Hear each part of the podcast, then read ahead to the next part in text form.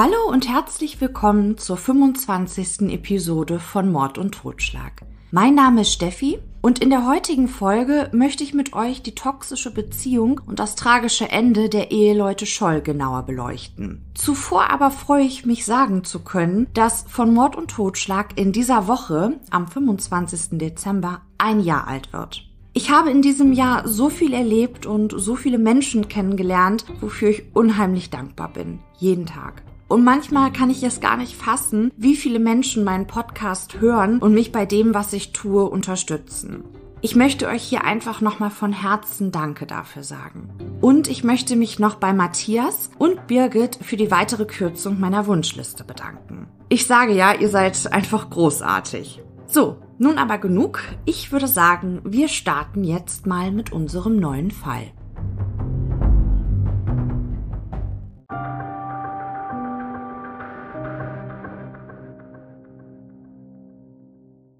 Es ist der 30. Dezember 2011, als Heinrich Scholl gemeinsam mit seinem Adoptivsohn, nennen wir ihn hier Alexander, und dem Tierarzt, ein Freund der Familie, die Leiche seiner Frau und ihres Hundes Ursus in einem Waldstück bei Potsdam entdeckt. Einen Tag zuvor hatte er Brigitte als vermisst gemeldet. Nun steht er vor zwei Hügeln aus Moos, Blättern und Zweigen. Der eine Hügel ist länglich, der andere viel kleiner und rundlicher. Aus dem länglichen Hügel ragen zwei nackte Füße und an der Seite eine Hand hervor. Aus dem kleineren Hügel blitzt zwischen all dem Blattzeug orangebräunliches Fell hervor. Die Polizisten sagen später, der Auffindeort habe sie an zwei rituelle Grabstätten, an Gräber wie aus einem Märchen erinnert. Doch was war passiert? Bevor wir uns diese Frage stellen, möchte ich euch etwas über Heinrich und Brigitte Scholl und ihre Ehe erzählen. Brigitte, von allen nur Gitti genannt, wurde im September 1944 geboren. Ihre Eltern kamen aus Gleiwitz in Oberschlesien. Dort hatten sie ein Haus und einen großen, gut gehenden Friseursalon. Der Familie ging es finanziell sehr gut.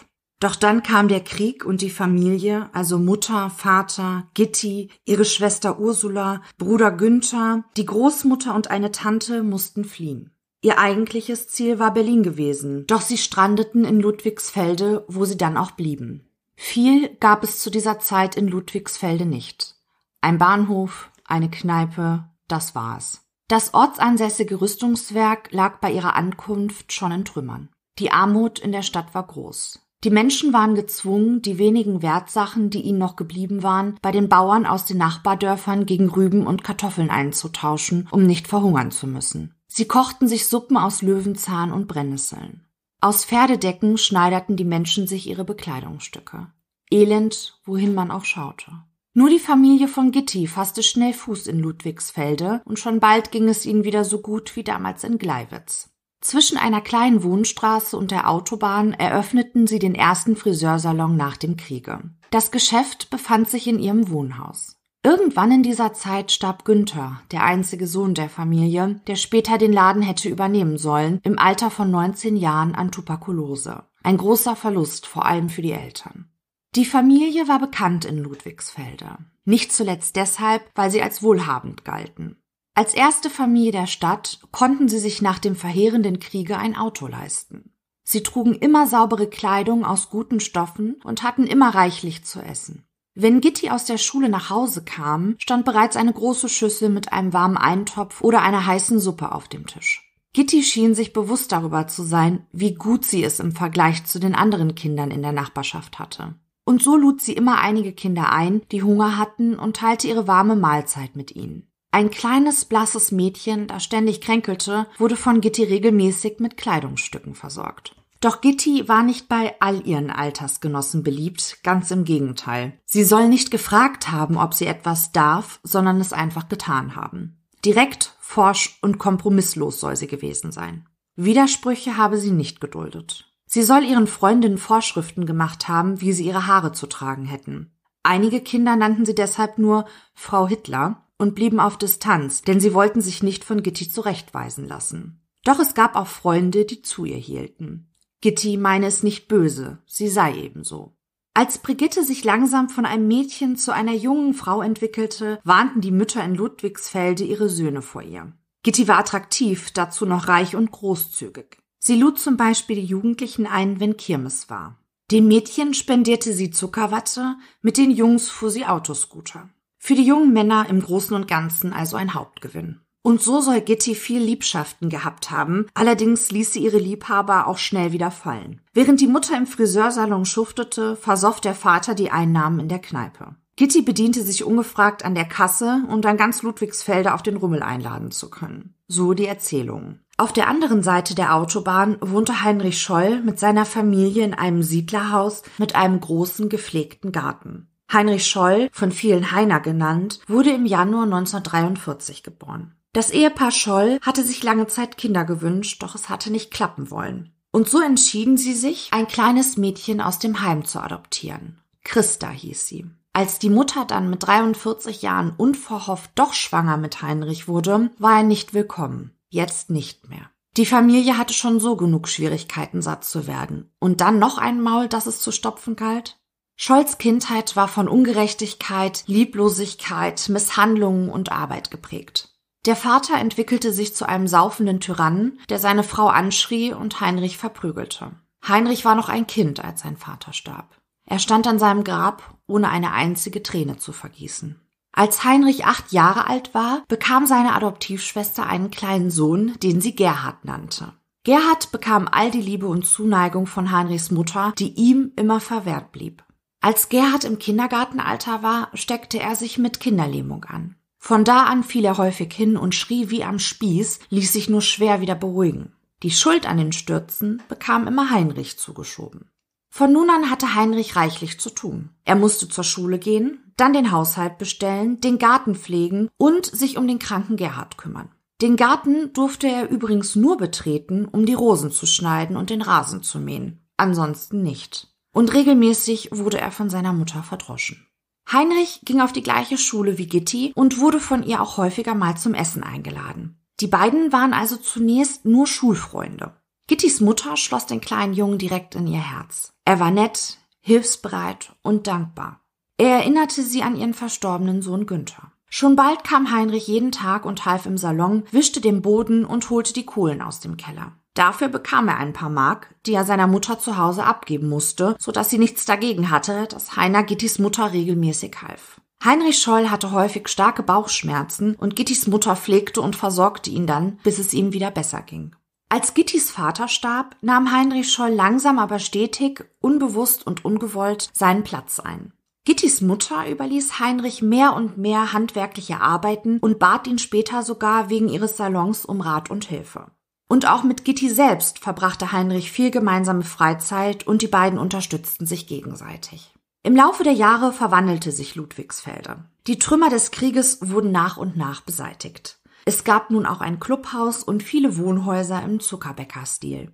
Wie genau nun Brigitte und Heinrich ein Paar wurden, lässt sich nach so vielen Jahrzehnten nicht mehr genau rekonstruieren. Das Einzige, was man weiß, ist, dass es keine besonders romantische Geschichte war. Im Mai 1964 brachte Brigitte ihren Sohn Alexander zur Welt. Der Vater von Alexander war eine kurze Affäre von Brigitte.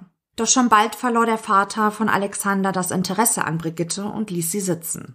Für Brigittes Mutter war die Schwangerschaft ihrer Tochter ein sehr großes Problem. Also nicht die Schwangerschaft selbst, aber dass ihre Tochter unverheiratet und alleinerziehend sein sollte. Die Familie von Brigitte war katholisch und da war eine unverheiratete, alleinerziehende junge Frau nicht gerne gesehen. Was sollten die Bewohner von Ludwigsfeld denn nun von ihnen denken? Der Plan der resoluten Mutter und baldigen Großmutter? Ihre Tochter Brigitte musste so schnell wie möglich heiraten. Und jetzt kommt Heinrich Scholl, der zu diesem Zeitpunkt 22 Jahre alt war, ins Spiel. Dieser hatte zu dieser Zeit seine Lehre beendet und studierte an der Ingenieurschule in Riesa. In der Nacht arbeitete Scholl am Tiefofen im Stahlwerk. Dann fuhr er mit der Bahn nach Ludwigsfelde, half Brigittes Mutter im Salon, schleppte die Kohlen aus dem Keller für die Nachbarn und am Abend, wenn er Zeit fand, malte er Landschaftsbilder in Öl von Postkarten ab, die er dann an die Bewohner von Ludwigsfelde verkaufte. Jeden Pfennig, den er verdiente, gab er seiner Mutter. Das war in seiner Kindheit so und das war auch jetzt noch so, wo er erwachsen war. Eines Morgens, als Scholl wieder von einer Nachtschicht am Tiefofen nach Hause kam, verkündete sie ihrem Sohn, dass sie ihr Wohnhaus verkaufen und mit ihrem Enkel Gerhard nach Westberlin ziehen würde. Die Mutter von dem kleinen Gerhard, Scholls Adoptivschwester, hatte einen Amerikaner kennengelernt und wollte mit diesem nach Oklahoma auswandern. Es war alles geplant und in trockenen Tüchern. Der Ausreiseantrag aus der DDR war gestellt, das Haus sollte ein Onkel bekommen. Scholl sollte die sechs Quadratmeter kleine Kammer unter dem Dach als Wohnunterkunft weiter nutzen dürfen. Die anderen Räume des Hauses und den Garten durfte er fortan nicht mehr betreten. Seine Mutter verschwand sang- und klanglos aus seinem Leben. Scholl sagte später, dass er zwar wusste, dass seine Mutter ihn nicht liebte, aber dass sie ohne ihn leben konnte, das überraschte ihn schon, denn schließlich war er es ja, der immerzu arbeitete, das Geld verdiente und es dann seiner Mutter geben musste. Nachdem Scholls Mutter die DDR verlassen hatte, verbrachte Heinrich seine freien Wochenenden häufig in Riesa und genoss sein Leben, seine Freiheit und vor allem, dass er sein hart verdientes Geld nun ganz allein für sich ausgeben konnte. Während dieser Zeit verstand er sich mit einem Mädchen besonders gut. Schon bald wurde sie schwanger von ihm, etwa zur gleichen Zeit, als auch Brigitte schwanger wurde und brachte, genau wie Brigitte, einen gesunden Sohn zur Welt. Nur eine Woche nach der Geburt trennte sich Scholl von der Mutter seines Sohnes. Er hat sein Kind nie mehr gesehen, aber regelmäßig die vom Amt festgelegten Alimente gezahlt. Später wird man sich erzählen, dass die sitzen gelassene Mutter von Scholls Sohn sich bei dem Leiter der Ingenieursschule, auf der Scholl ja studierte, beschwert hätte, dass sie von ihm sitzen gelassen wurde. Der Leiter habe Heinrich daraufhin unter Druck gesetzt, dass er die Mutter seines Kindes heiraten sollte. Da er das aber auf gar keinen Fall wollte, hätte er dann Brigitte geheiratet. Der damals beste Freund von Scholl erinnert sich noch ganz genau, wie das war. Kurz vor den Weihnachtsferien habe Scholl ihm erzählt, dass er Brigitte heiraten würde. Da sein bester Freund Gitti ganz fürchterlich fand und er einfach nicht verstehen konnte, wie Heinrich eine Frau heiraten wollte, die wie dessen lieblose Mutter war, riet er ihm dringend von der Heirat ab. Doch es half nichts. Auch wenn der Freund die Entscheidung von Scholl nicht nachvollziehen konnte, ein bisschen verstehen konnte er ihn schon. Sein Vater war tot, die Mutter im Westen und der Onkel, bei dem er in der Dachkammer lebte, war gemein zu ihm. Scholl hatte einfach niemanden und sehnte sich nach einer Familie. Und die Mutter von Brigitte war ja immer gut zu ihm gewesen. Die Hochzeit fand am 28. Dezember 1964 statt. Es gab kein großes Fest, die wenigsten in Ludwigsfelde wussten überhaupt, dass die Vermählung an diesem Tag stattfand. Scholl hatte nun endlich das Gefühl, ein Zuhause zu haben, und Brigitte hatte einen Vater für ihren Sohn Alexander. Fast niemand wusste, dass Scholl nicht der leibliche Vater von Alexander war, und da er so in seiner Rolle als Familienvater und Ehemann aufging, kamen auch niemals jemanden irgendwelche Zweifel. Im Laufe der Zeit bezog das junge Ehepaar mit Alexander, den Scholl später adoptierte, eine Wohnung über der Wohnung von Brigittes Mutter und dem Friseursalon. Scholl kümmerte sich weiterhin um alles. Einkaufen, Haushalt, Müll rausbringen. Alexander bei den Hausaufgaben helfen und so weiter. Brigitte schrieb ihm Zettel, wann er was zu erledigen hatte. Auch im Friseursalon der Schwiegermutter musste er weit mehr grundsätzlichere Aufgaben erledigen, als das früher der Fall war. Der Friseursalon lief schlecht. Die Angestellten taten, was sie wollten, und Scholls Schwiegermutter zog sich meist am Mittag schon in ihre Wohnung zurück. Sie hatte ein schweres Alkoholproblem entwickelt. Irgendwann beantragte Scholl ein privates Gewerbe für seine Frau Brigitte und richtete ihr einen Kosmetiksalon im Geschäft der Mutter ein. So konnte sie die Verluste des Friseursalons ausgleichen. Denn den Friseursalon zu schließen kam nicht in Frage. Was sollten die Leute denn dann denken? Und Brigittes Kosmetikstudio lief gut. Sie war glücklich damit. 1972 hatte sich die Situation aber so dramatisch verschlechtert, vor allem bedingt durch die Alkoholsucht von Brigittes Mutter, dass der Friseursalon dennoch geschlossen werden musste. Familie Scholl bezog bald darauf eine Doppelhaushälfte mit einem 400 Quadratmeter großen Garten in der sogenannten Holzhaussiedlung. Auch wenn das Haus alt und sanierungsbedürftig war, Heinrich ging voller Tatendrang mit Hilfe von Freunden und Handwerkern ans Werk, entwarf und zeichnete alles selbst und richtete seiner kleinen Familie ein wohliges Zuhause her. Zwei Jahre nahmen die Umbauarbeiten in Anspruch. Auch Brigittes Kosmetiksalon wurde in dem Haus integriert.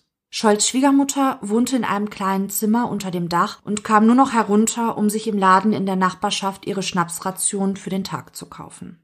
Eines Morgens fand Brigitte ihre Mutter dann tot auf. Neben ihr lagen zwei leere Flaschen Schnaps und eine leere Tablettenschachtel. Sie hatte sich das Leben genommen. Doch den Nachbarn, Freunden und Bekannten erzählte Brigitte, ihre Mutter sei die Treppe heruntergestürzt. Der gute Ruf der Familie durfte keinen Schaden nehmen.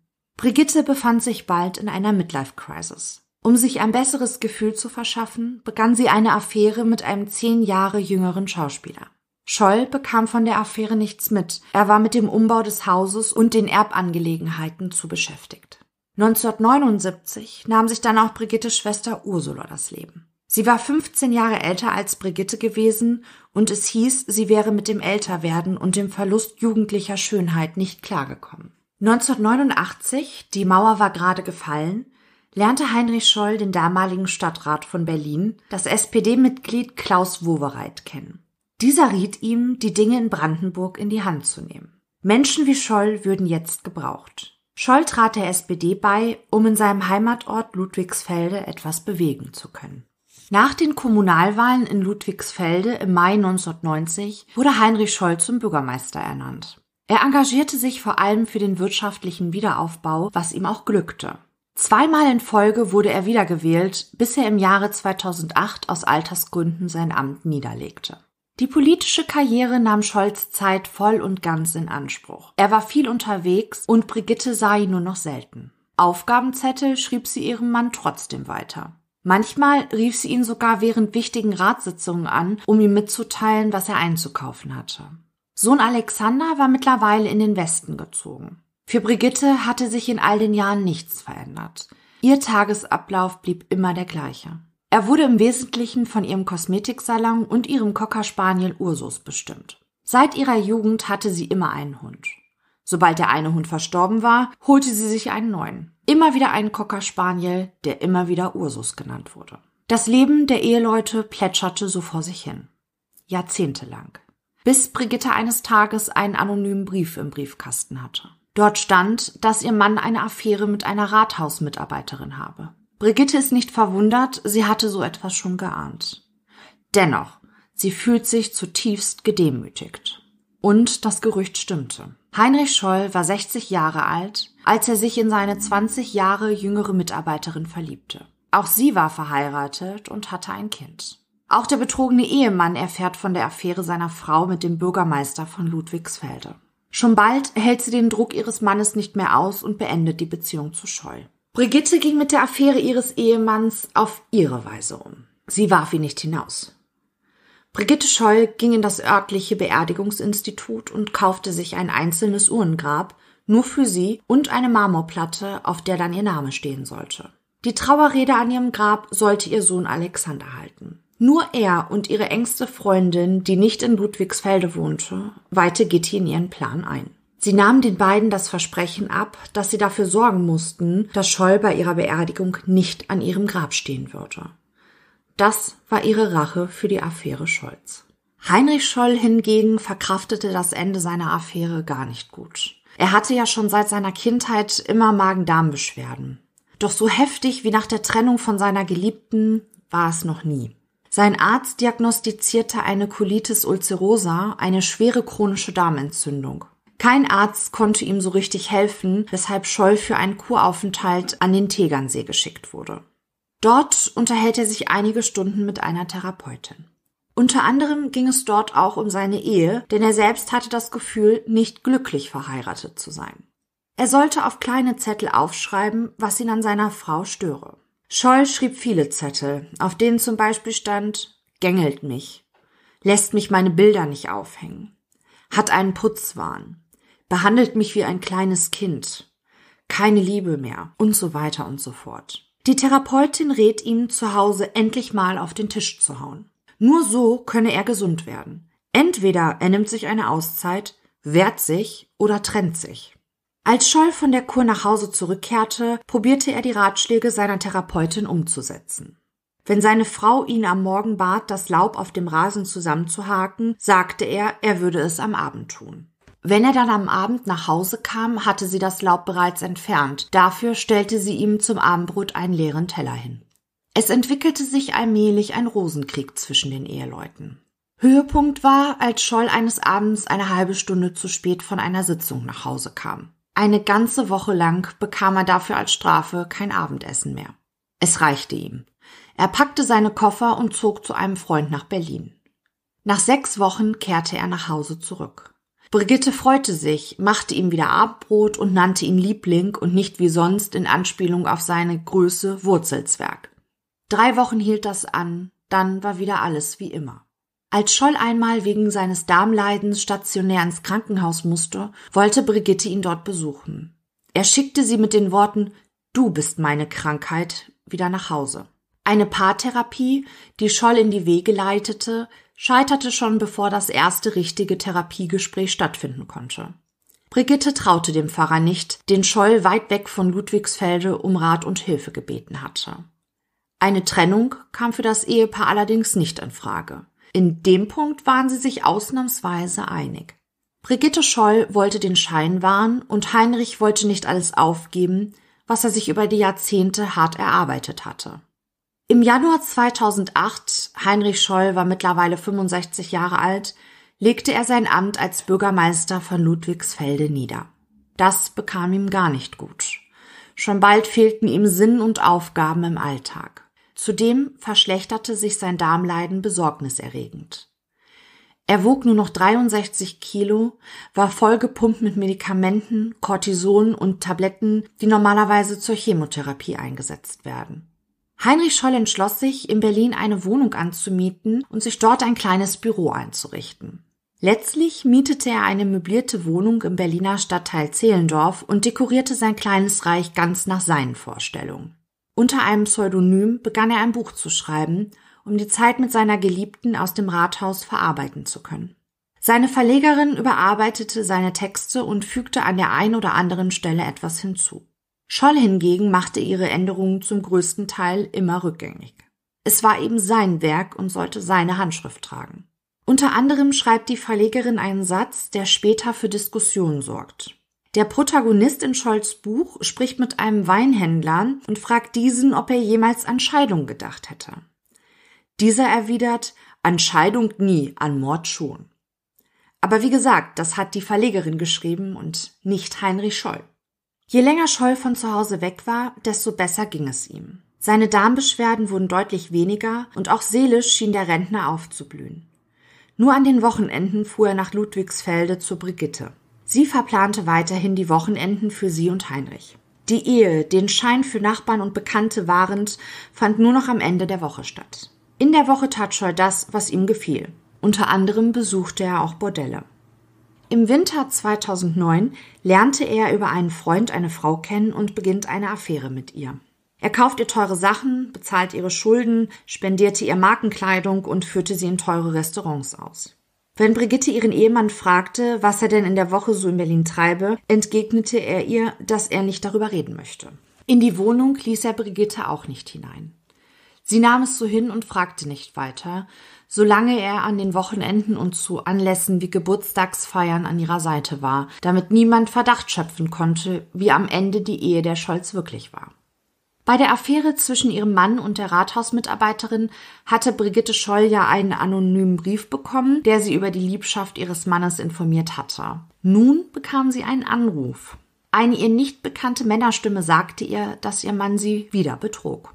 Auch dieses Mal hatte sie es schon geahnt. Als Heinrich nach Hause kam, stellte Brigitte ihn zur Rede. Er sagte ihr, dass er Zuneigung und Liebe brauche, er sei doch noch kein alter Mann. Doch, das sei er, entgegnete sie ihm. Das war's. Kein Geschrei, kein Knallen von Türen. So lief es immer bei den Scholz. Brigitte hatte diese Affäre psychisch sehr zugesetzt. Ihre beste Freundin, die weit weg wohnte und die Brigitte deshalb ihren Kummer anvertraut hatte, rief Gitti jeden Morgen an, um sich zu vergewissern, dass sie sich nichts angetan hatte. So am Ende war Brigitte Scholl. Alles gute Zureden half aber nichts. Sie wollte sich partout nicht von Heinrich trennen. Es ist im Oktober 2011, als die Affäre mit einer Frau, von der Scholl ausging, dass sie eine Kosmetikerin sei, endete. Sie war keine Kosmetikerin, sondern ging der Prostitution nach. Das bekam er heraus, weil er einen Privatdetektiv auf seine Geliebte angesetzt hatte. Sie hatte bereits mehrfach versucht, sich von ihm zu trennen. Doch mit Geld und Geschenken konnte Scholl sie immer wieder dazu bewegen, noch etwas bei ihm zu bleiben, bis die Frau endgültig nicht mehr mit ihm zusammen sein wollte. Ende des Jahres 2011 gab Scholl seine Wohnung, in der er so glücklich war, auf, um wieder zu seiner Frau nach Ludwigsfelde zurückzukehren. Warum, das weiß keiner so genau. Ein Freund von Scholl riet ihm dringend davon ab, wieder zu seiner Frau zurückzukehren. Er solle sich doch endlich scheiden lassen. Scholl antwortete ihm, dass das nicht in Frage komme. Bei der späteren Hausdurchsuchung der Polizei finden sie folgende Notiz in Heinrich Scholls Kalender. Für das Leben, das ich gerade führe, reicht unser Einkommen nicht. Wir haben zusammen 3800 Euro. Wenn es, und so sieht es aus, zu einer Scheidung kommt, habe ich nach 47 Jahren Ehe 1800 Euro. Das Gewerbe bringt nach drei Jahren Erfahrung kein Plus. Scholl hatte sich nach seiner Berentung selbstständig gemacht als Berater. Das nur zur Information. Die Kontakte und Aufträge sind eher geringer geworden. Wir haben aus den zurückliegenden Jahren keine wesentlichen Rücklagen. Deshalb kommen wir auf dem Konto mehr und mehr ins Minus. Schrägstrich Belastung für mich. Rücklagen aufgebraucht. Kette ohne Ende. Nur ich kann daran etwas ändern. Brigitte Scholl hat jetzt nur noch wenige Wochen zu leben. Es ist der 29. Dezember 2011, ein Donnerstag, als Brigitte Scholl spurlos verschwand. Genau einen Tag nach ihrem 47. Hochzeitstag. Zu diesem Zeitpunkt war Brigitte 67 Jahre alt. Wie jeden Morgen stand sie um halb sechs auf und ging mit Ursus Gassi. Um halb sieben kam sie nach Hause zurück. Heinrich schlief noch im Zimmer unter dem Dach. Das gemeinsame Ehebett teilten die beiden zu diesem Zeitpunkt schon lange nicht mehr. Links neben ihr im Ehebett schlief nicht mehr ihr Mann, sondern ihr innig geliebter Hund Ursus. Nach dem ausgiebigen Spaziergang duschte Brigitte, zog sich an, machte sich für den Tag fertig und bereitete das Frühstück für sich und ihren Mann vor. Sie nahmen das Frühstück meist gemeinsam ein und besprachen, was an dem kommenden Tag so zu erledigen war. Brigitte räumte im Anschluss an das Frühstück das Haus und den Partykeller für die bevorstehende Silvesterparty auf. Wie immer um 12 Uhr, wie jeden Tag, egal bei welchem Wetter, lud sie Ursus in ihr Auto und fuhr mit ihm für einen Spaziergang zum nahegelegenen Wald. Nur noch ihr Mercedes wurde später noch einmal gesehen auf dem Weg zurück in die Stadt. Am Steuer saß jedoch ein Mann. Heinrich Scholl hatte an diesem Donnerstag seinen ersten Termin eigentlich um 9 Uhr. Dieser wurde aber abgesagt. Der nächste Termin war um 13 Uhr in Berlin, ein Mittagessen mit einem alten Geschäftsfreund. In der Zwischenzeit wollte er die Einkäufe erledigen, die ihm seine Frau aufgetragen hatte. Er wollte zur Sparkasse und sein Auto auftanken. Dann will er noch bei der Therme vorbeischauen. Eines seiner letzten großen Projekte, bevor er in Rente ging. Die Therme war sein Lieblingsprojekt und deshalb kümmerte er sich auch noch nach seiner Amtszeit darum. Es war an diesem Tage so voll in der Therme, dass er länger dort war als geplant. Eine ganze Stunde zu spät kam er zum Mittagessen mit seinem alten Geschäftsfreund. Eigentlich war er um 16 Uhr mit seiner Frau zu Hause verabredet. Sie wollten zusammen Kaffee trinken. Um 16.15 Uhr kam Heinrich Scholl zu Hause an, aber Brigitte war nicht da. Scholl fragte Nachbarn und rief Gittis Freundin an. Aber niemand wusste, wo sie war. Grund zur Sorge gab es aber zu diesem Zeitpunkt noch nicht. Und so entschloss Heinrich sich, in sein Stammlokal Datoni zu gehen. Er gönnte sich ein Glas Rotwein und bat den Wirt um eine Zigarette. Eigentlich rauchte Scholl nicht, aber manchmal machte er eine Ausnahme. Etwa eine Stunde blieb er dort. Es war 18 Uhr, als er bezahlte, in sein Auto stieg und sich auf den Heimweg machte. Als er zu Hause ankam, stellte er fest, dass im Haus immer noch kein Licht brannte und das Auto seiner Frau weder vor der Tür noch in der Garage stand. Er klingelte erneut bei den Nachbarn und fuhr zu einer Freundin, die Gitti am Nachmittag eigentlich besuchen wollte. Dann fuhr er noch zu einem alten Freund, der bis zu seiner Rente als Kriminalkommissar gearbeitet hatte. Er wollte von ihm wissen, ob es noch zu früh sei, die Polizei wegen des Verschwindens seiner Frau einzuschalten. Der ehemalige Kriminalhauptkommissar empfahl, erstmal herauszufinden, ob Gitti einen Unfall hatte und womöglich nun im Krankenhaus lag. Doch er erreichte keinen seiner alten Kollegen, um das abklären zu können. Deshalb erscheint Heinrich Scheu gegen 20 Uhr auf der Polizeiwache in Ludwigsfelde. Der diensthabende Polizist informierte den diensthabenden Gruppenleiter, der sich der Sache direkt annahm. Immerhin war die Ehefrau des ehemaligen Bürgermeisters von Ludwigsfelde vermisst. Der Gruppenleiter ließ das Stadtgebiet nach Frau Scholl absuchen und verschaffte sich einen ersten Eindruck vom Haus der Eheleute. Er schaute nach, ob Sachen im Kleiderschrank fehlten und ob die Zahnbürste von Brigitte noch da war. Er entdeckte keine Auffälligkeiten. Zurück auf der Wache wird eine Suchanzeige verfasst. Vermisst wird Brigitte Scholl, geborene Konorek, 67 Jahre alt, 1,65 Meter groß, leicht untersetzt, dunkelblonde Haare, Ohrlöcher, bekleidet mit einer dunklen Wetterjacke und Stiefeln, mitgeführte Gegenstände, silbergrauer Mercedes-Benz mit dem Kennzeichen TFBS 700 sowie ein graubrauner Cocker Spaniel mit Gespann. Gegen Mitternacht stieg ein Hubschrauber mit Wärmebildkamera über Ludwigsfelde auf und kreiste über den Wald.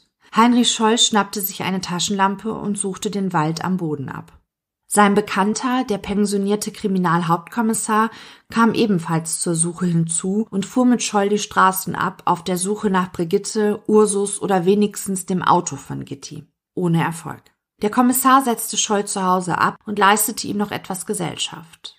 Heinrich trank Rotwein und rauchte, bis er so müde war, dass er gegen halb drei am Morgen einschlief.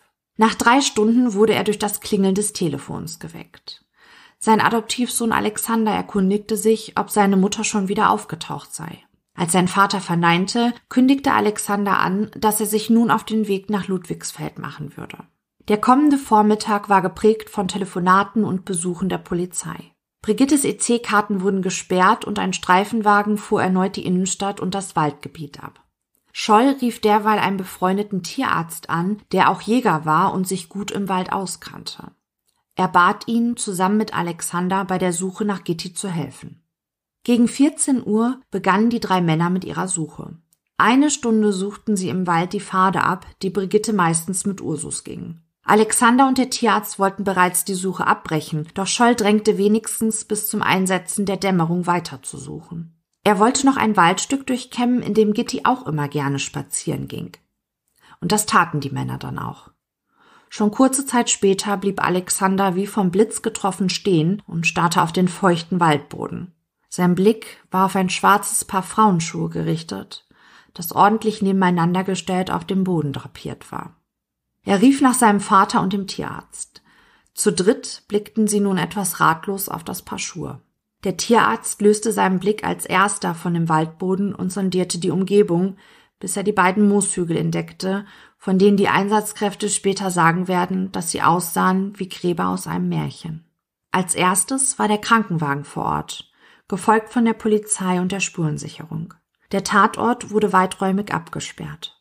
Scheinwerfer wurden aufgestellt. Kriminalpolizei und Spurensicherung machten sich an ihre Arbeit. Heinrich Scholl ertrug die Situation nicht mehr und musste sich übergeben, bat die Notfallsanitäter um ein Beruhigungsmittel. Nun war es endgültig. Brigitte Scholl war tot, Ursus war tot, im Wald ermordet, am helllichten Tage. So wie man den Tatort vorfand, ging man zunächst von einem Sexualdelikt aus. Nachdem der Hügel aus Moos und Blattwerk abgetragen war, sah man die Leiche von Brigitte rücklings auf dem Boden liegen. Über ihren Kopf war eine Plastiktüte gezogen. Ihre Hose war heruntergezogen, ihr Slip hing nur noch an ihrem linken Bein. Bei der Absuche des Tatortes fanden die Ermittler ein Kondom sowie eine Viagra-Tablette.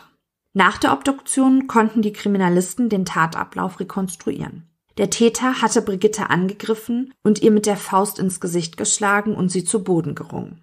Hinweise hierfür waren Hämatome am Kinn, den Handgelenken und den Oberarmen.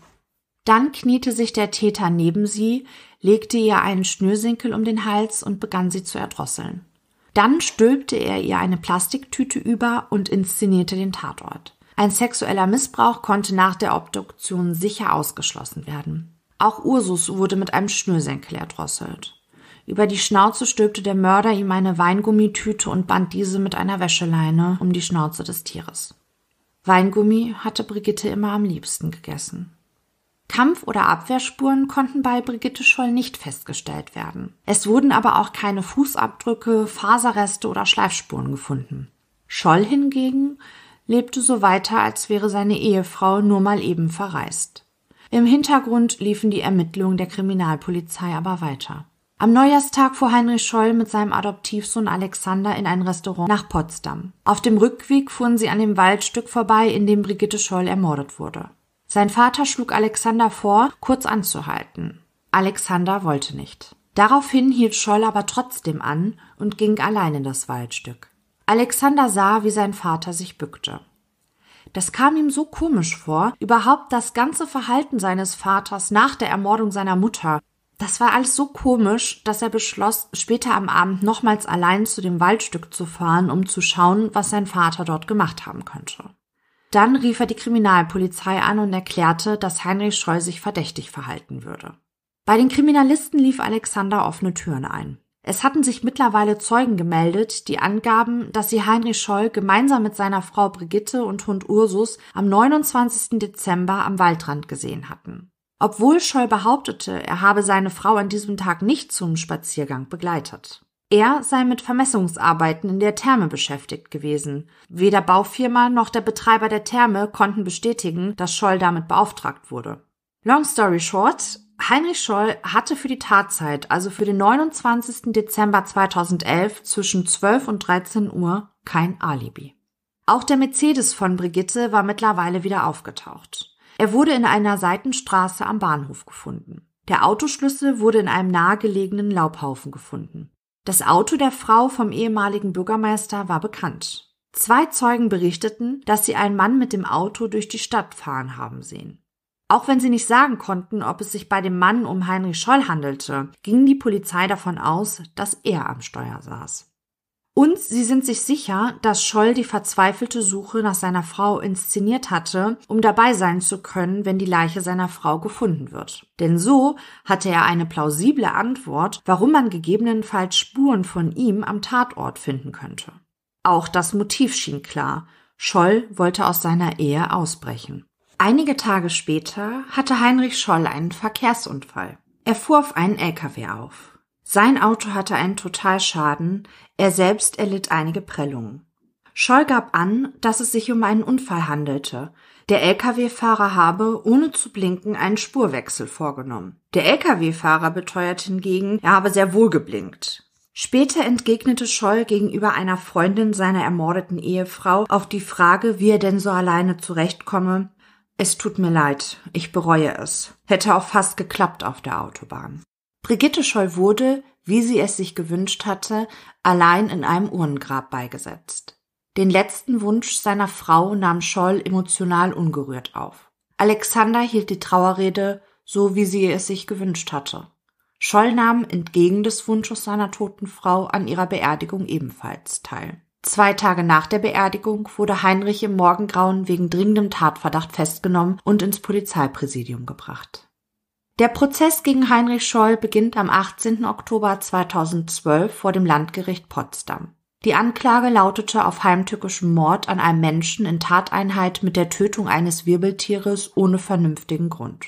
Scholl hatte sich zwei renommierte Anwälte als Verteidiger gesucht. Aber auch Scholl selbst probierte die Vorwürfe gegen ihn zu entkräften. Im Haftbefehl stand, dass ihm für die Tatzeit ein Alibi fehle. Aber nicht nur das. Es gab Zeugen, die ihm am Tag des Mordes am Wald gemeinsam mit seiner Ehefrau Brigitte gesehen haben wollen. Scholl schaltete eine Anzeige in einer Wochenzeitung, die kostenlos an alle Haushalte in Ludwigsfelde verteilt wurde. In der Anzeige war zu lesen Liebe Ludwigsfelderinnen, liebe Ludwigsfelder, liebe Besucher der Therme, liebe Besucher der Stadt.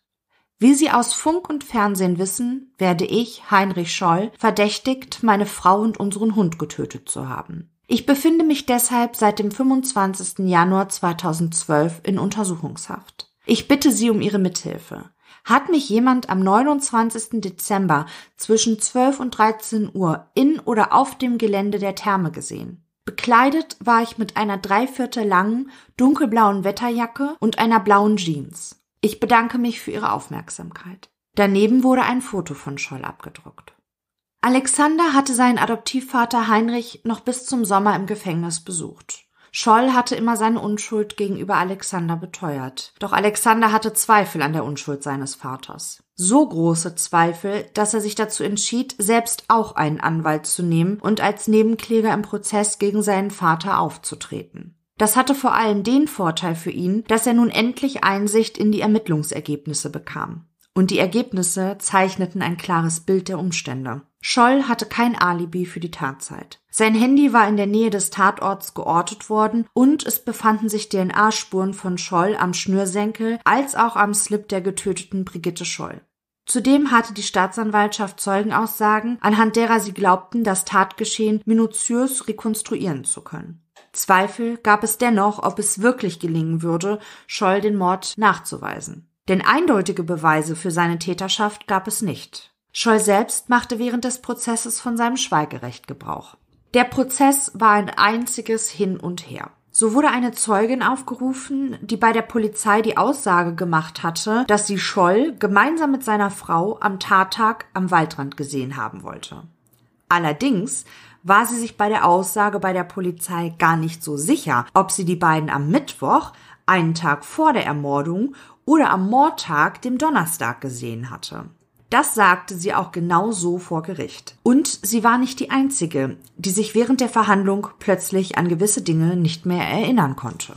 So sagte eine Zeugin beispielsweise, dass sie Brigitte am Tag ihrer Ermordung am Waldrand mit einer anderen Person gesehen habe. Bei der Polizei sagte sie, dass es sich bei dieser anderen Person um Herrn Scholl gehandelt habe. Beim Prozess war davon keine Rede mehr. Sie sagte aus, dass sie ihn damals nicht erkannt hatte, sie hatte lediglich gemutmaßt, dass es sich bei der Begleitung von Brigitte um Heinrich Scholl handelte. Ein Gärtner-Ehepaar zum Beispiel sagte vor Gericht aus, sie hätten Brigitte am Freitag am Wald gesehen. Die Sonne habe so schön geschienen. Das konnte aber nicht sein, denn sie war nachweislich bereits am Donnerstag getötet worden. Und der Wetterbericht bewies das Gegenteil von Sonnenschein am Tag der Ermordung. Damit war die Verwirrung aber noch lange nicht perfekt. Sie war es erst, als Wolfgang S. in den Zeugenstand gerufen wurde. Er wollte Heinrich Scholl am 29. Dezember 2011 am Steuer des Autos von Brigitte Scholl gesehen haben. Wolfgang S. kannte Brigitte und Heinrich seit seiner Jugend. Gitti war seine Jugendliebe gewesen und die beiden hatten auch eine kurze Liebschaft gehabt. Auf die Frage des Richters, wann er Scholl das letzte Mal gesehen habe, antwortete es, dass er ihn am Mordtag gesehen hatte. Der Richter forderte ihn auf, von der Begegnung zu erzählen. Es berichtete, ich hatte an diesem Tag ein bisschen Stress. Die Reinigung hatte mein Bett versaut. Von da bin ich zum Zahnarzt gefahren, um meine Knirschschiene abzuholen. Der Termin war um 12.30 Uhr. 50 Minuten später war ich wieder draußen. Dann habe ich bei Netto noch ein paar Flaschen Sekt geholt und bin wieder losgefahren. Links in der Fontanestraße stand das Auto von Gitti mit Heiner, also Heinrich Scholl, drin. Zu 100 Prozent sei er sich da sicher. Alle Anwesenden im Gerichtssaal wussten, wie schwer diese Aussage Scholl belastete, denn wer außer Brigittes Mörder hätte am Tattag in ihrem Auto sitzen können. Und so wurde es ganz ruhig im Gerichtssaal. Direkt nach Wolfgang S. aber sagten zwei Autohändler aus Ludwigsfelde aus. Sie haben Scholl zur Tatzeit bei seinem Lieblingsitaliener gesehen. Und es muss am 29. Dezember 2011 gewesen sein. Denn das war der Tag, an dem sie erfuhren, dass ihr Autohaus verkauft werden soll. Sie haben sich deshalb im italienischen Restaurant getroffen, um bei einem Glas Rotwein zu besprechen, wie es nun weitergehen soll. Doch auch diese Aussage war merkwürdig.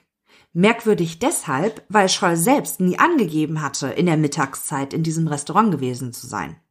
Wolfgang S. musste einige Wochen später erneut zum Gericht kommen. Denn mittlerweile war herausgekommen, dass die Zahnarztpraxis zwischen Weihnachten und Neujahr geschlossen hatte. Und Belege für die Reinigung und den Sektkauf gab es auch nicht. Die Handyortung von Scholz Handy erwies sich ebenfalls als unbrauchbar, weil die Funkzelle zu groß war. Und auch die gefundenen DNA-Spuren von Scholl waren kein wirklich brauchbares Indiz, denn es konnte nicht gesagt werden, ob die DNA erst am Tatort oder aber schon im Haushalt der Familie Scholl auf den Slip und den Schnürsenkel gekommen war. Den Schnürsenkel hätte nämlich auch Brigitte Scholl selbst eingepackt haben können. Sie sammelte häufig Moos zum Basteln, packte es in eine Tüte und verband diese dann mit einem Schnürsenkel. Und dann kam auch noch ein psychiatrischer Gutachter zu Wort. Er kam zu dem Schluss, dass Heinrich Scholl voll schuldfähig ist. Zuerst hielt der Staatsanwalt sein Plädoyer. Er blieb dabei. Es war ein Mord aus Heimtücke. Der Verteidiger von Scholl nahm die Indizienkette der Staatsanwaltschaft komplett auseinander. Scholls zweite Verteidigerin plädierte, dass Scholl seine Frau im Affekt getötet habe. Dies tat sie sicherheitshalber, falls das Gericht der Argumentation ihres Kollegen nicht folgen würde. Dann war der Anwalt von Alexander Scholl an der Reihe. Er plädierte für eine Verurteilung wegen Totschlags, wobei die Freiheitsstrafe zehn Jahre nicht unterschreiten sollte. Alexander wurde vor allem durch die kleinen Dinge von der Schuld seines Adoptivvaters überzeugt. Zum Beispiel, dass Scholl sein Auto in der Nacht nach dem Verschwinden seiner Mutter in der Garage geparkt hatte. Obwohl dort normalerweise nur das Auto von Brigitte geparkt wurde. Und er schlief auch direkt wieder im Schlafzimmer im Ehebett, obwohl Brigitte ihn ja eigentlich auf den Dachboden verbannt hatte. Und auch, dass sein Vater sich bei Nachbarn und Freunden am Tag des Verschwindens nach seiner Frau erkundigte, aber nicht ein einziges Mal zu Hause anrief, um zu hören, ob Brigitte mittlerweile vielleicht schon längst nach Hause gekommen war. Kein einziger Anruf war am Nachmittag des Verschwindens von Brigitte Scholl auf dem Festnetz des Hausanschlusses eingegangen. Und warum das alles? Alexander war sich sicher, dass sein Vater wusste, dass seine Mutter nicht mehr nach Hause zurückkehren würde. Die letzten Worte von Heinrich Scholl vor Gericht ich kann Ihnen nur noch einmal versichern, dass ich meine Frau und unseren Hund nicht umgebracht habe. Ich habe versucht, in den 15 Monaten Haft mit den wenigen Menschen und Mitteln, die mir zur Verfügung standen, meine Unschuld zu beweisen. Weil ich wusste, ich kann keine mich belastenden Zeugen finden. Danke. Dann kam im Mai 2013 der Tag der Urteilsverkündung. Im Namen des Volkes erging das Urteil. Heinrich Scholl wurde wegen Mordes in Tateinheit mit der Tötung eines Wirbeltieres ohne vernünftigen Grund zu einer lebenslangen Freiheitsstrafe verurteilt. Heinrich Scholls Verteidiger verließ während der Urteilsbegründung, die viereinhalb Stunden dauerte, den Gerichtssaal. Scholl saß währenddessen zusammengesunken auf der Anklagebank. Das Revisionsverfahren wurde im Februar 2014 vom Bundesgerichtshof als unbegründet verworfen. Das Urteil ist rechtskräftig. Bis heute beteuert Heinrich Scholl seine Unschuld.